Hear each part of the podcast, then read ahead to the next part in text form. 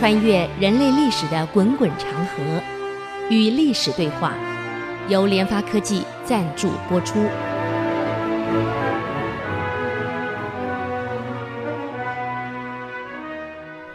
这里是 IC 之音主客广播 FM 九七点五，您所收听的节目是《与历史对话》，我是刘灿良。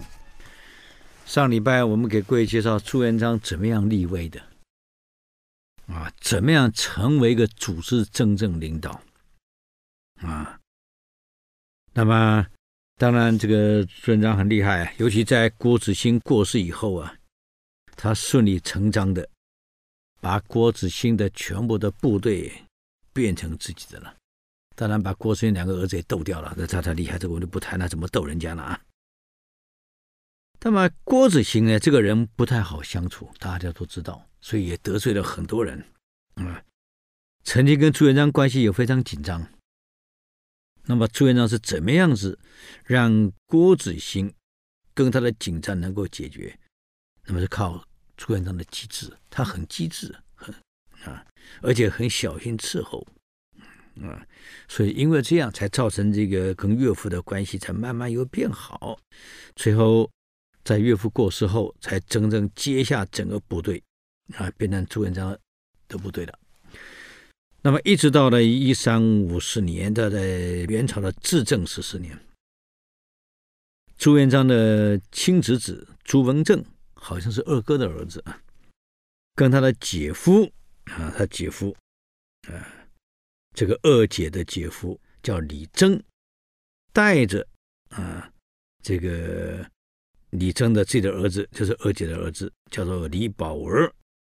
听说朱元璋在河州这一带啊，所以整个来投靠他了，嗯，就一起来了，来投靠朱元璋。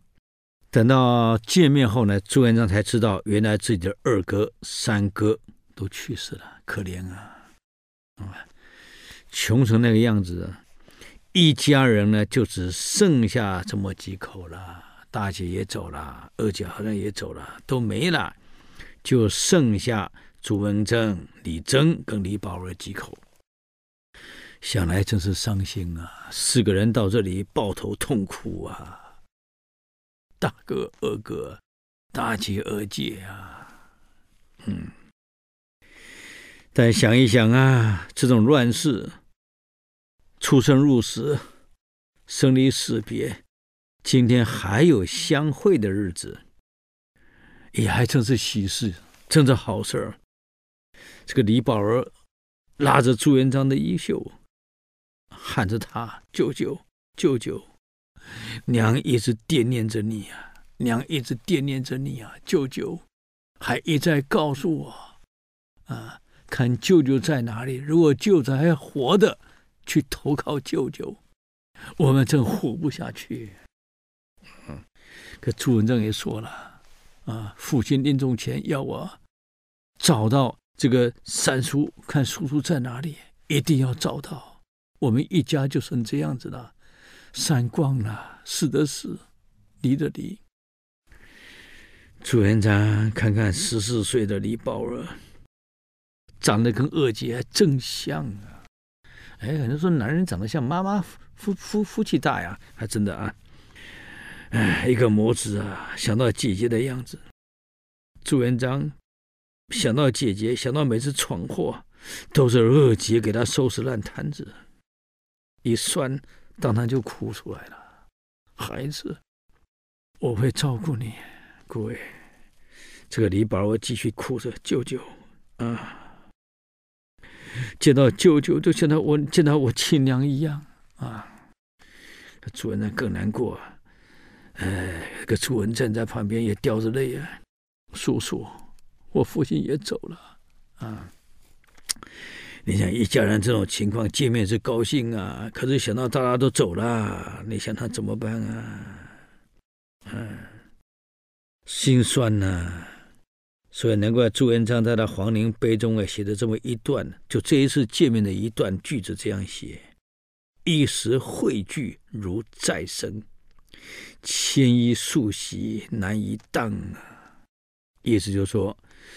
这个一家人死的是离的离，难得在这一年相聚了，可相聚又怎么样？大哥、二哥都走了，哥哥们全死光了，姐姐们光了，剩这个姐夫带着侄子啊，跟外甥过来，嗯，所以一时汇聚，像再生一样，很高兴啊，还有活的人啊，嗯，当。这个外甥牵着他的衣服大哭的时候，舅舅娘想着你，我娘一直念着你，要我尽量找到你来找你。你看怎么当啊？所以叫做牵衣素喜，想到过去的一切事情，苦难当啊，很难当啊，心里那种痛苦啊，可想而知啊。所以一个人生离死别，你可想而知啊。哎呀，朱元璋呢，这个时候同时还收了一个养子，叫做穆英。我想穆英都知道了，后来变成云南王了。朱元璋，你看后来攻城杀这么多，就是穆英没杀。穆英派到云南去了，守着云南，把边疆守得紧紧的。啊，最近我们在这个云南的这个云南贵州一带山上，呃，有。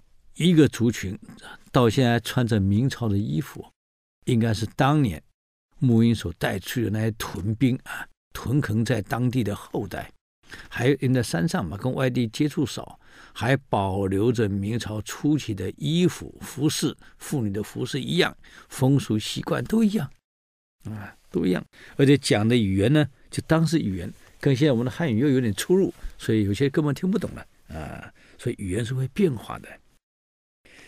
因此呢，这个朱元璋啊，干脆把穆英还有外甥啊，还有朱文正，通通收为养子，通通改姓朱。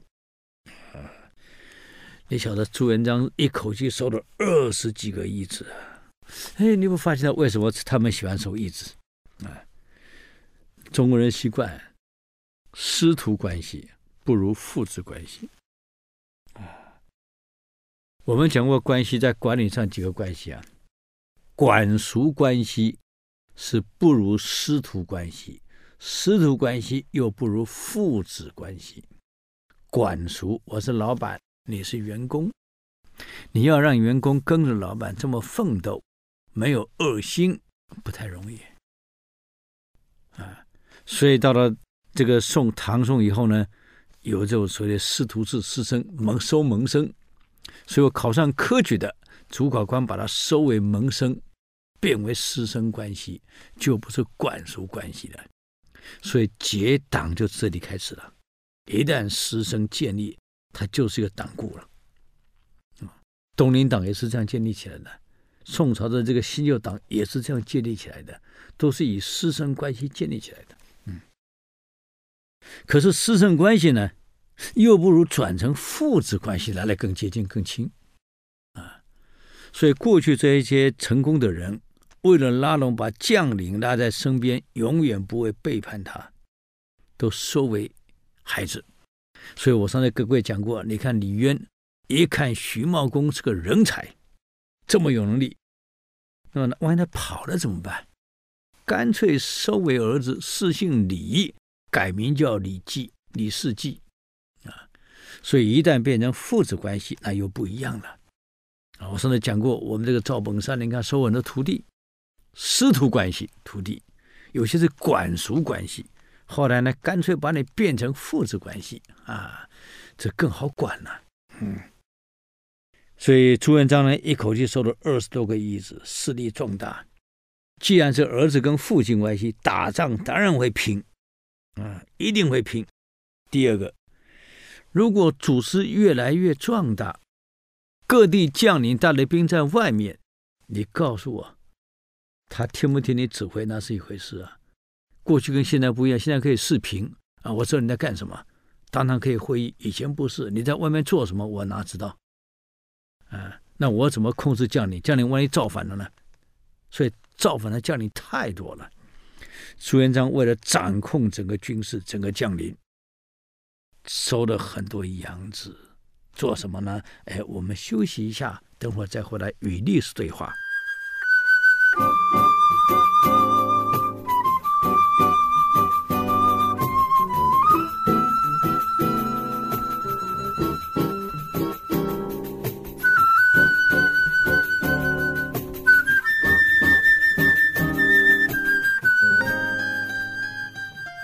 欢迎回来与历史对话，我是刘灿良。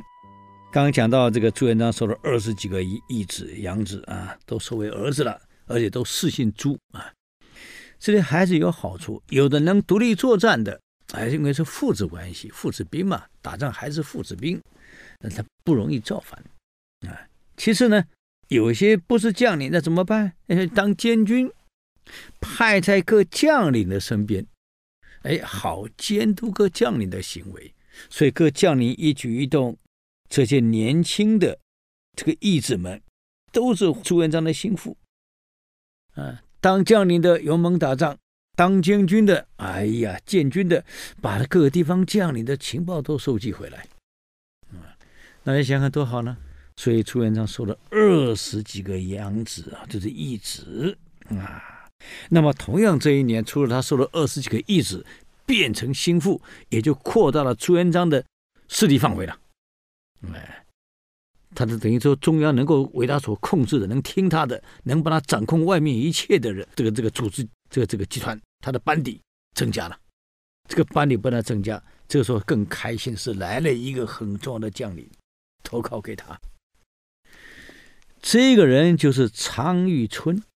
如果以这个大陆叫十大元帅来看的话，按理说常遇春是排第一个的。常遇春这个人，这个这个这个身材非常高大，高头大马的啊。如果按照历史的身高，以换算成现在身高的话，大概近两米高，身高近两米，这不打紧啊，力大无穷，而且他的手过膝，手过膝呢，在相学上叫做猿背，跟猿猴一样的背。你看，古代打仗手过膝，手长，脚长，体壮。我拿了武器，一样拿这个这个一丈长的武器互相刺。我手长，我先刺到你啊！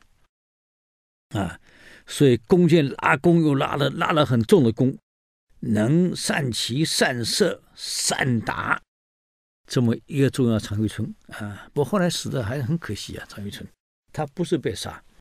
打完仗以后啊，你想看，我们来看看古代穿的衣服。打仗穿衣服不是光穿个衣服而已啊，所有的护甲，先穿里面的衣服，打仗用的衣服，再加上护甲，再加上盔甲，整个身包的这个完全密不透风。那你想，密不透风本来就不透气，一打仗是一身都是汗呐，啊，所以在古代有个。要求就是打完仗以后，盔甲不能马上解下来，非常危险啊！里面极热的时候，你突然解下来，外面冷风吹进去，你衣服是全湿的，完了啊！这个常玉春是没有病啊，是打完仗以后全身热呀，你想从头打到晚呢。结果因为受不了，赶快解下来，自以为身体很好，没有问题，没想到解下来，当下完了，中风了，所以就这样死了。所以常遇春死不是战死，是自己这种情况意外就这样死亡的。嗯，好，那么常遇春呢，他为什么会投靠朱元璋呢？他本来也在外面搞当过土匪呀，啊，因为家里穷。怀远人家里贫困，日子过不下去了。这个依靠着自己有好的武艺啊，能骑善射，又善使用他的枪，用的很好，就干脆跟当地的一个叫刘据的人当强盗去了。啊，混在山里面也没混出个名堂出来。嗯，那么这一天是因为。这是野史了，我先给我讲个野史。常遇春为什么投靠朱元璋去？可当土匪当当，有一天在田埂睡觉，啊累了，啊，这在古哪里有地方可以睡就哪里睡，躺在田埂有草就草上一躺就睡觉了。哎，迷迷糊糊做了个梦，梦到有个仙人来，啊，穿着盔甲，拿着盾牌来，来跟他说：“起来，起来，常遇春，真命天子已经到了，还不赶快去？啊，你的主君，真正你的主人已经来了，你还不赶快去？还在拖什么拖？嗯。”而且在梦中给他看到那个主人的像，一梦醒来，啊，这不跟传说中朱元璋长得很像吗？啊，他是真命天子，梦中既然这样，不能不信了。嗯，所以认定朱元璋为真命天子，就拉着刘据啊，这一票土匪，干脆全部投奔去了，不但一个人去，还带了一票人过来，你看。这也挺好的嘛，跟这个梁山伯很像啊。那么朱元璋呢，见到陈玉春非常高兴啊，这么好的将领还带这么一群土匪过来，你别小看土匪，人家是很能打啊，干这种活的嘛，打家劫舍、上山打仗都行。那很高兴来了一一群人啊，可问题来了。打仗需要粮啊，现在没粮啊，整个河州没没没粮可用了。哎呀，望着长江叹叹呐，现在没粮怎么办啊？嗯，自己所在的河州，但对面隔着江的对面，啊，是当涂啊，现在的安徽当涂，当时叫太平。那么这个太平呢，靠着芜湖。那么芜湖呢？你得过芜湖才可能到了丹阳，到高淳，到宣城，那可是鱼米之乡，能够到那去取粮就没问题了。可问题没舟船，你过不了湖，过不了江啊！嗯，没有船，你怎么过湖过江去要粮呢？这还小事，就算有了船，没有舵手。啊，没有水手，我怎么划过去呢？去搬这么多粮回来呢？嗯，那么当时是乱世，即使是巢湖上，也有一些水盗嘛。啊，靠着水路谁过船抢劫、杀人越货的水盗有两三股，这两三股水盗呢，嗯，互相对抗，啊，互相打。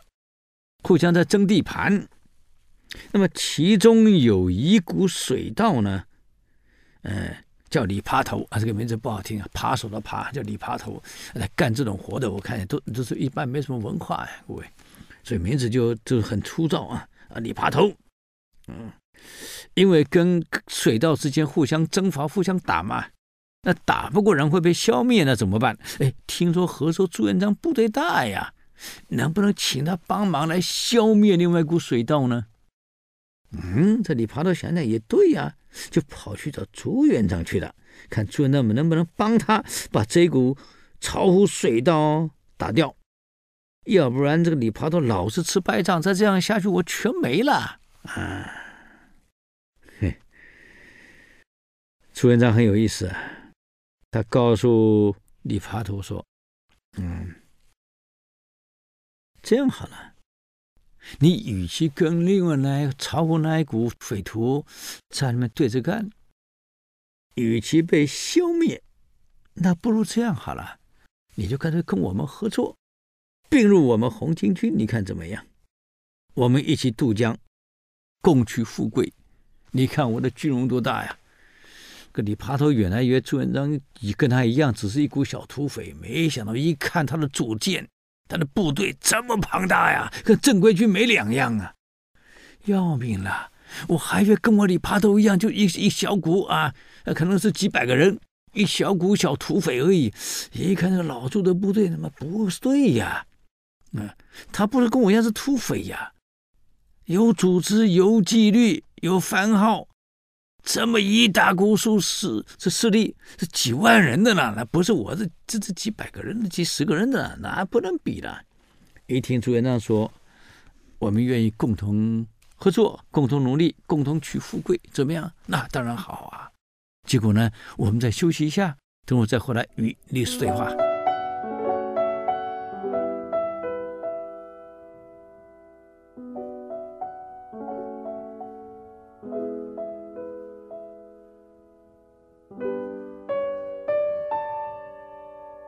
欢迎回来与历史对话，我是刘灿良。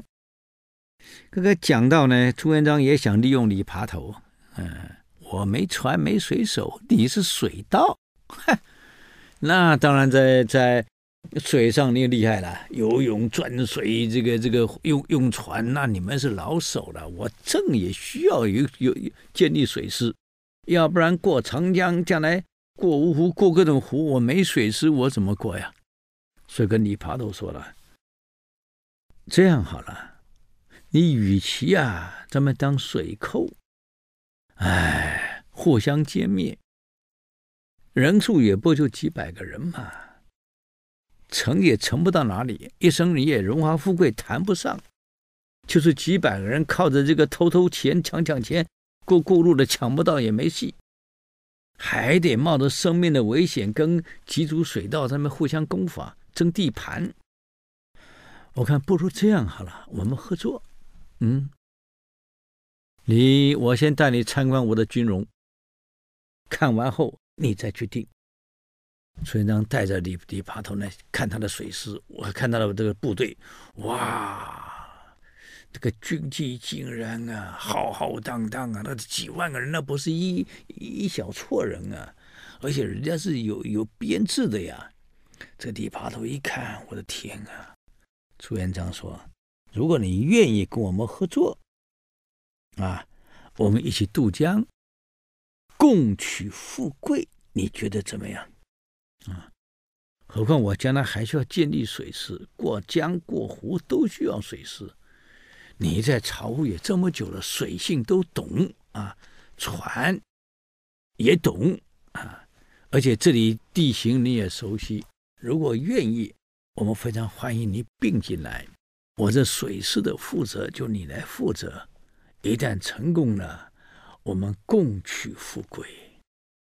这李爬头一看，当然答应了。哇，这么大的组织，这跟我一起去去打那一股水寇，稳赢的啊！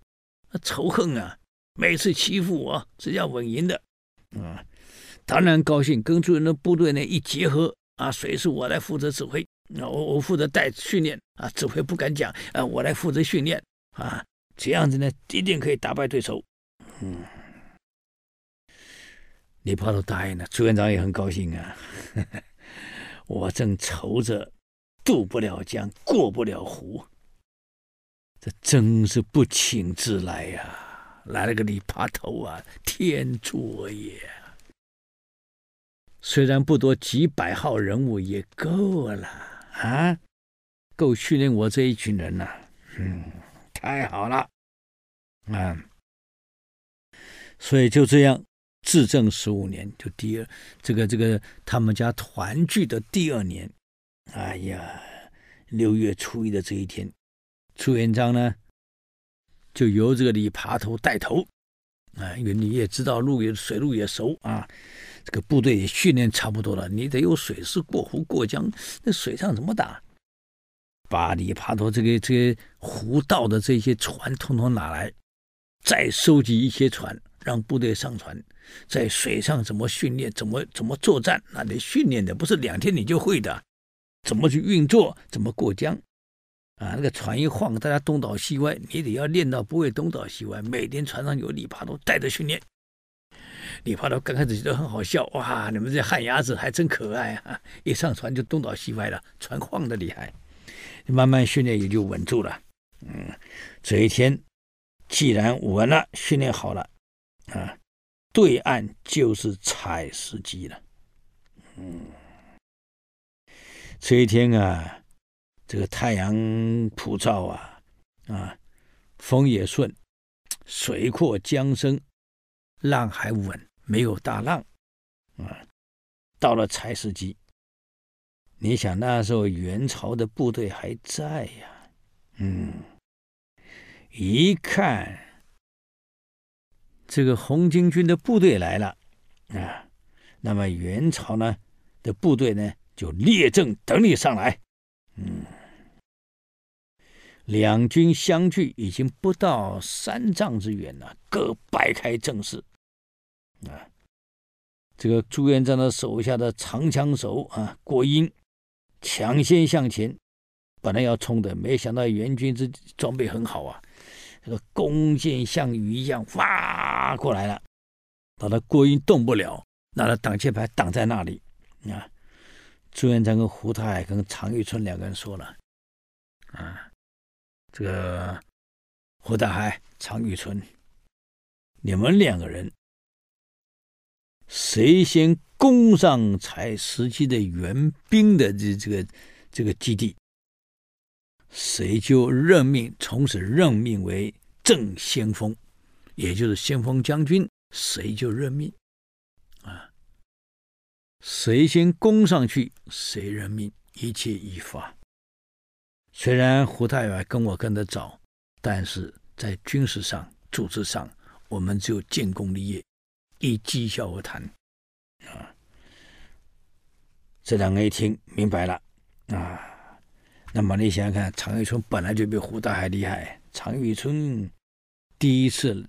投靠朱元璋，横想建功，让朱元璋瞧得起。虽然我来了，你认我为将军没错，但我得有点绩效出来呀，啊，所以呢，他为了表现所谓乘着快艇，划得快呀，来，带着几个几个部属，都是拿长枪，用的很好的，直冲采石矶，一路冲。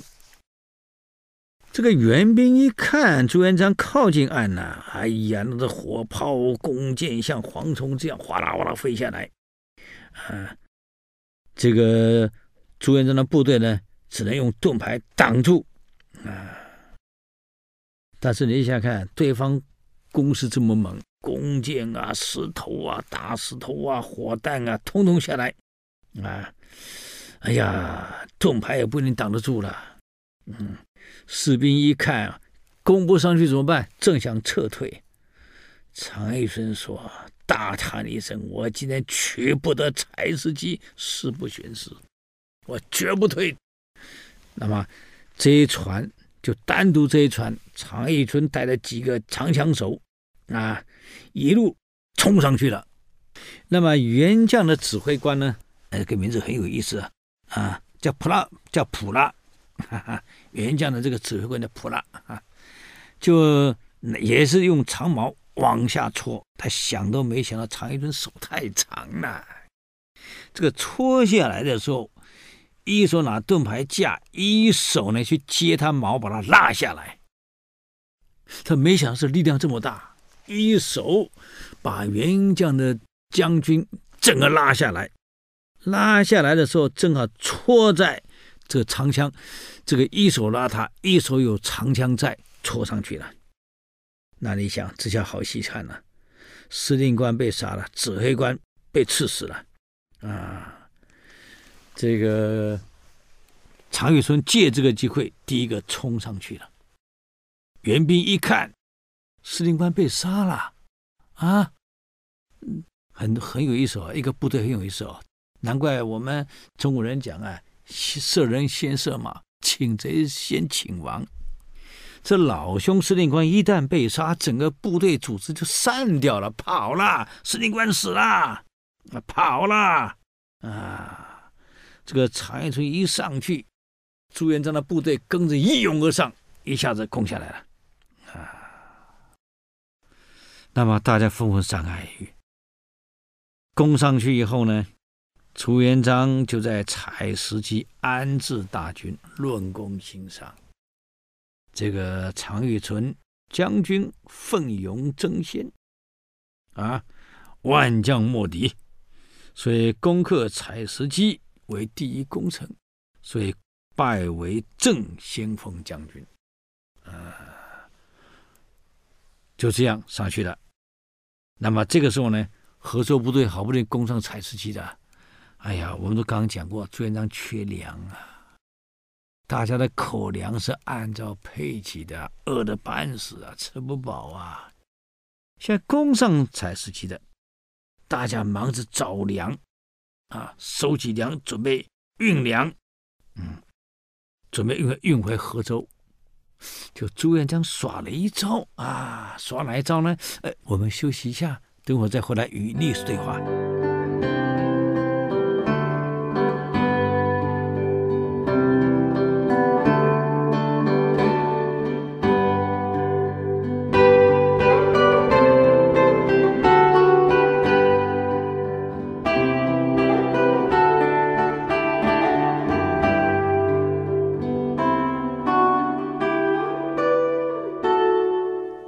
欢迎回来与历史对话，我是刘灿良。刚刚讲到这个陈渭春攻上采石矶以后呢，朱元璋拜他为正先锋将军，啊，胡大海就变成副先锋了，第二手了。现在上岸以后呢，因为缺粮嘛，河州城内缺粮，所以大家只想到要粮食赶快运回河州，啊，忙着抢粮食。这个朱元璋一看啊，现在好不容易攻上采石矶了，嗯，前面就太平府这么近了，哪一个有军事构想都是都知道，一旦上岸面对太平府，那么太平府的精锐都出来采石矶，跟这个朱元璋部队交战，现在输了散了，有些部分跑回去了，借这个机会，如果没有乘胜追击，拿下太平府，一旦给他安顿好，将来再打就不容易了。而且现在打完胜仗，士气正高，再不利用这个士气怎么行呢？嗯，虽然河州需要粮，也不急于这么一天嘛。啊，朱元璋呢？就给这个这个徐达呢，呃，耍了个眼色，哈，徐达就明白意思了，嗯，把船的缆绳全部砍断，推入急流。士兵呢，一看以为是缆绳自己断掉，不知道，哎呀，船冲掉了，哎呀，船糟糟糕了，急了，士兵大叫。大帅不好了，船都断了，船缆断了，都跑到几头去，船没了，怎么运粮啊？嗯，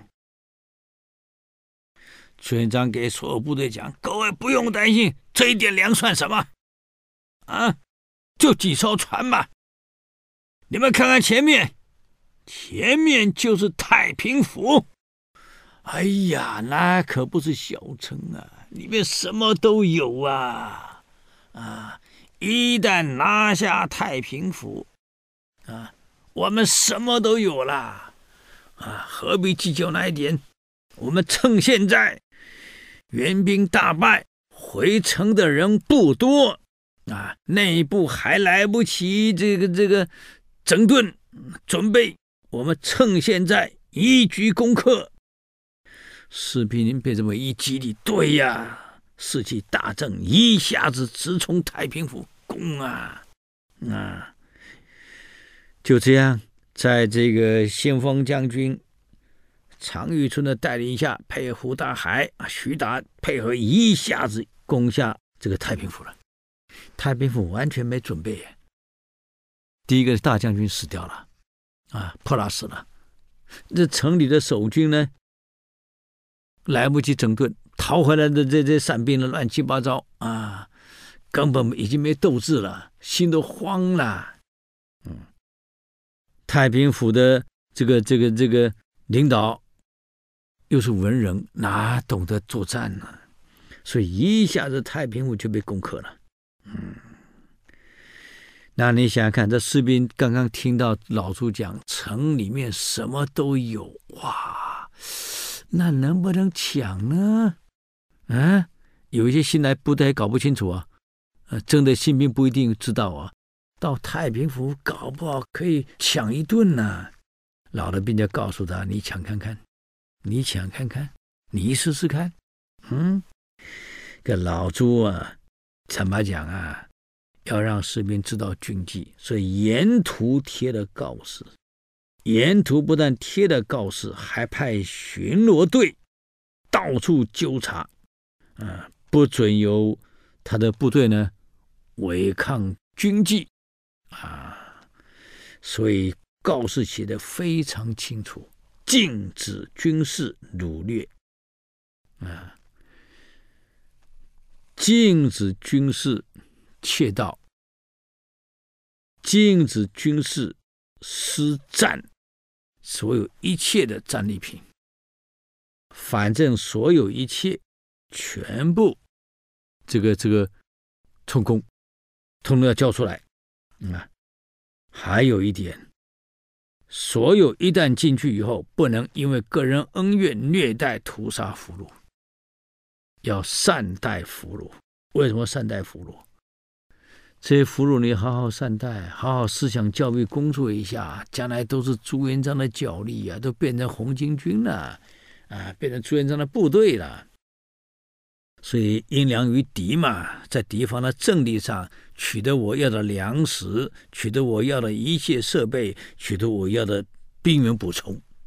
这兵员补充除了征清兵以外，就是俘虏兵，还有投诚的部队。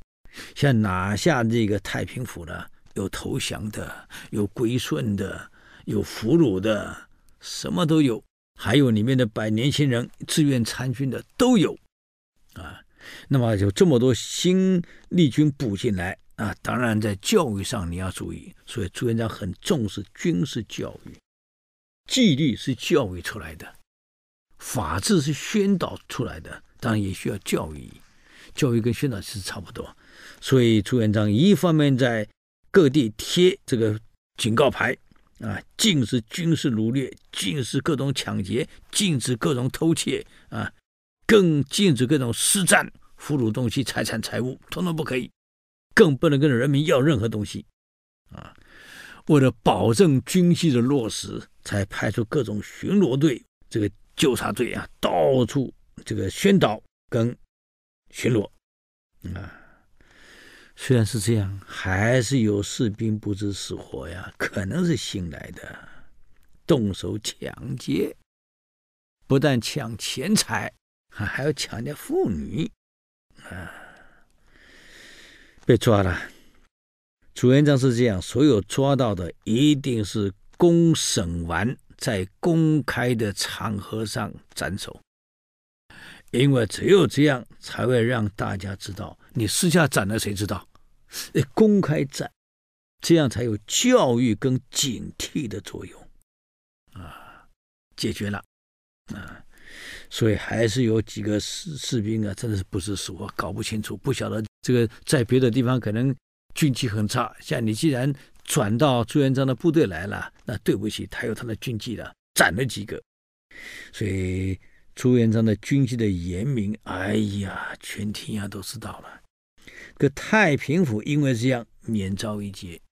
太平府的老百姓感激呀、这么好的部队呀、这么好的军纪呀，哪来的呀？哦，朱元璋的啊。接着朱元璋呢，把当地的大户请来了，跟他们说了，这个希望你们的大户啊，我的部队来这儿呢，能不能请你们捐一些钱财、粮食出来，分享给将士？你看他们军纪这么好，没抢劫，没偷，就保证你们所有这里大户人家整族的安全。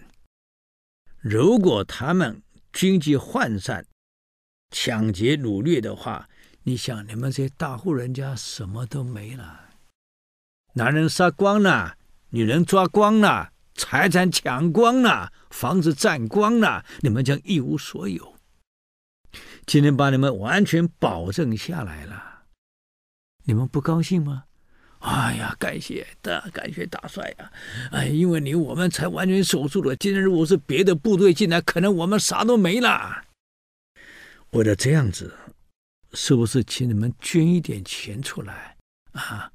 我也没有让你全拿，捐一部分啊，我们分赏给将士们啊。还有，也能不能？捐点粮食出来啊，好让大伙儿呢，丰丰盛盛、光光彩彩的吃一顿，你看怎么样呢？哎呀，这大户人家哪敢说不肯的？全财产都保住了，一家几十口全族都保住了。哎呀，马上捐钱捐粮还有老百姓为没有被骚扰，很高兴啊，家里有粮食的啊，甚至有一些鸡鸭，哎，说猪啊都捐出来啊，酒也拿出来，高高兴兴、丰丰盛盛一顿，整个太平府安安全全，多好呢！朱元璋的声望又出去了，你看部队要的粮食、钱财，通通都都有了，这说明了朱元璋的管理真有一手啊！好，我们的时间又到了，对我们的节目有任何建议的，欢迎到 IC 之音呃网站上留言，我们的网址是 triple w 点 ic 九七五点 com 与历史对话啊，我是刘灿良，谢谢各位，下周再见。